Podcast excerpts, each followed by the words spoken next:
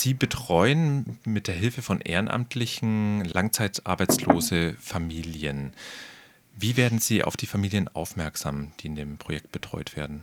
Das Zentrum aktiver Bürger ist ja in Nürnberg eine Anlaufstelle fürs Ehrenamt. Und es ist so, dass wir jetzt bei dem neuen Projekt, also das Projekt gibt es schon seit einem Jahr, Perspektiven für Familien, eingestiegen sind und wir bekommen, also ich bekomme von meinen Kollegen vom Allgemeinen Sozialdienst, vom Jugendamt Anfragen. Und die Kollegen haben sich vorher quasi überlegt, welche Familie könnte einen Familienpaten benötigen und schicken mir dann diese Anfrage. Und ich kläre dann mit ihnen ab, ob ein Familienpate das passende Instrument ist. Das Modellprojekt Perspektiven für Familien kommt zu den Familien in der Regel über das Jobcenter. Familien können sich auch bei uns so bewerben oder über den Allgemeinen Sozialdienst. Kriterien sind wohnhaft in Nürnberg, Kinder müssen im Haushalt sein und allgemein ist bei uns im Projekt, dass äh, Leistungen aus dem SGB II, sprich Hartz-IV-Leistungen, bezogen werden. Die Familien, die dann kommen, in was für einer Situation befinden die sich so, also sozial oder auch finanziell, dass sie eben Hilfe benötigen? Also Langzeitarbeitslosigkeit ist ja ein Kriterium, das in vielen Familien Auswirkungen auf viele andere Lebensbereiche hat. Hier ist es die Wohnung, äh, Kleidung, Lebensmittel, Überschuldung, wie auch immer. Es gibt aber auch Familien, die haben lediglich nur dieses Merkmal, dass sie einfach es nicht schaffen, ihre Arbeitskraft hier an den Arbeitsmarkt in Nürnberg speziell anzupassen und insofern haben wir ein ganz breites Spektrum an Familien, äh, von der Familie, die im Prinzip alles selbst gut im Griff hat, nur eben arbeitslos ist, bis hin zu Familien, wenn man in den Haushalt geht, wo man sich denkt, huh, gut, da wäre es gut, wenn einfach noch eine helfende Hand da ist, um das eine oder andere Problem mit der Familie zusammen zu meistern. An sich sind ja die Aufgaben, das Aufgabenfeld, das die Ehrenamtlichen erwarten würde. Mein erster Gedanke war so, ach, das ist ja vielleicht auch das, was sonst so Freunde oder Nachbarn leisten würden. Warum brauchen die dann trotzdem ehrenamtliche Hilfe? Ist es so ein Symptom der Gesellschaft, dass man das dann vielleicht über Nachbarn, Freunde nicht mehr leisten kann?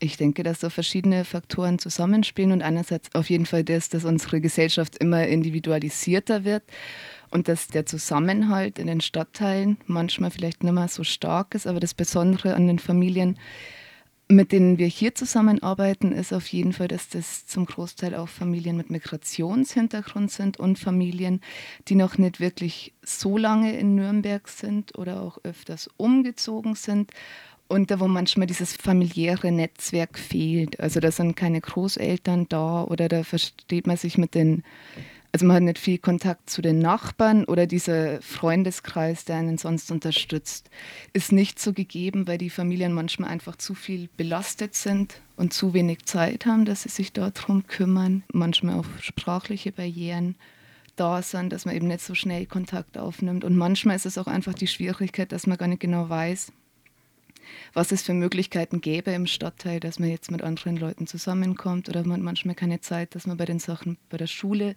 bei den Elternabenden teilnimmt. Und da ist auf jeden Fall dieses Unterstützungsnetzwerk, das Gesundes für eine Familie und förderlich, das ist oft nicht gegeben.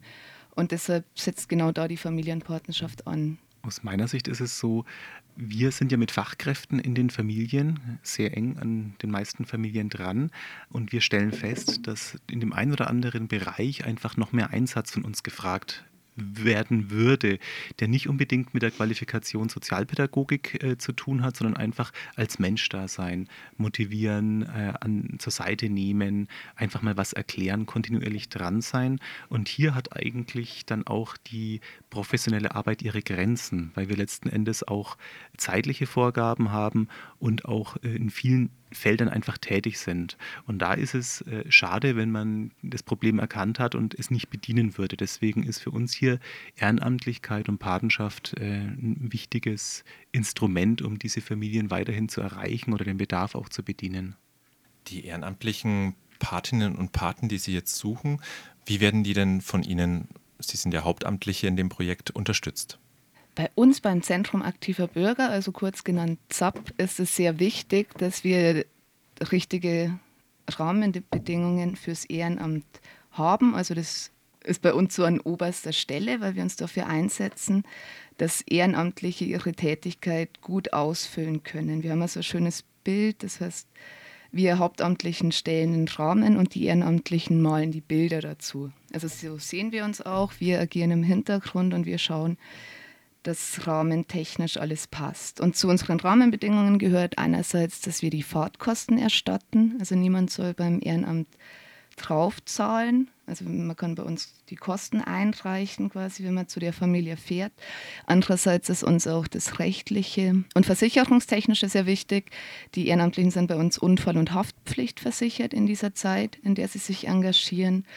Und wir finden auch, dass es wichtig ist, dass man sich immer weiterbildet und fortbildet. Und deshalb gibt es bei uns ein kostenloses Fortbildungsprogramm für die Ehrenamtlichen in diesen Familienpatenschaften. Gibt es Fortbildungen, die sind genau auf die zugeschnitten. Da geht es viel darum, dass man eigene Grenzen wahrnimmt, dass man sich nicht überfordert. Dass man, wir werden auch so einen Schwerpunkt haben im Herbst, ein Einführungsseminar für die Familienpaten. Da geht es darum, wie funktioniert eine Familie, was macht Familienstabilität aus, wie funktioniert der allgemeine Sozialdienst im Jugendamt, was machen die genau, wie arbeiten die Kollegen, was ist da wichtig. Einfach, dass man es sind ja Laien in einer gewissen Art und Weise, dass man denen nochmal so einen fachlichen Input gibt, Handwerkszeug, dass sie sich sicherer fühlen in ihrer Aufgabe und nicht überfordert werden. Wir machen eine schöne Sache, also richtig schöne Sachen. Wir machen Ausflüge zusammen mit den Ehrenamtlichen einmal im Jahr. Es gibt das Sommerfest. Es gibt regelmäßige Austauschtreffen, wo man einfach, wenn bestimmte Probleme auftauchen oder wenn man nicht weiter weiß, wo sich die Familienpaten gegenseitig unterstützen und wo wir als Fachkräfte dann nochmal auf der professionellen Ebene ihnen Informationen zur Hand geben. Also sie haben eine sehr nahe Anbindung an uns und das, das finden wir einfach wichtig, dass wir die Menschen dann nicht ins kalte Wasser schmeißen, wenn die in der Familie sind, sondern es geht einfach darum, dass man eng zusammenarbeitet und für sich selber viel rausholt und die Familie angemessen unterstützt. Vernetzung gibt es nicht nur zu den Ehrenamtlichen, sondern Sie sind ja miteinander vernetzt und äh, dritter Partner ist sozusagen Norris Arbeit in Nürnberg, die NOAA. Können Sie nochmal schildern, wie die Aufgabenteilung aussieht? Das Projekt ist erst einmal äh, aufgeteilt. Äh, es gibt eine Kooperation zwischen dem Jobcenter Nürnberg, der Norris Arbeit und dem Jugendamt, hier die Abteilung Allgemeiner Sozialdienst. Vor Ort in Langwasser in den Projekträumen sitzen Kollegen der NOAA und des ASD zusammen. Es gibt eben die enge Kooperation mit dem Jobcenter, daher auch die Vermittlung von den Familien zwingend übers Jobcenter notwendig ist. Und wir hier im Projekt in der Zusammenarbeit mit dem ZAP haben eine Kooperationsvereinbarung, dass wir eben diesen Bereich, wo wir ehrenamtliche Helfer brauchen, quasi outgesourced haben, dass wir hier die Unterstützung von ZAP in Anspruch nehmen, die einfach das Wissen um ehrenamtliche Helfer haben und das auch gut ausfüllen aus unserer Sicht. Können Sie da mal schildern, was für Aufgaben die Ehrenamtlichen erwarten, wenn sie sich zu so einer Patenschaft entschließen? Es gibt eine Bandbreite von Aufgaben, die man sich vorstellen kann. Das Ganze ist ein Modellprojekt und wir schauen jetzt, in welchen, welche Schwerpunkte das, das Ganze bekommt. Aber es gibt Aufgaben, zum Beispiel momentan ganz ein akuter Fall von einer großen Familie in Gostenhof mit einer neunköpfige Familie und die sind auf Wohnungssuche. Das sind die fachlichen zeitlichen Ressourcen vom Allgemeinen Sozialdienst momentan ausgeschöpft und da, bräuchte es einfach jemanden, der Energie hat und der Lust hat und der selber ein bisschen Zeit hat, einmal in der Woche der Familie unter die Arme zu greifen und zum Beispiel Anzeigen durchzuschauen, selber Anzeigen aufzugeben, Kontakte herzustellen zu Menschen in Nürnberg, die mehr wissen über den Wohnungsmarkt und einfach jemand, der da ein bisschen dahinter ist, weil die Familie das momentan aus eigenen Kräften nicht ganz schafft.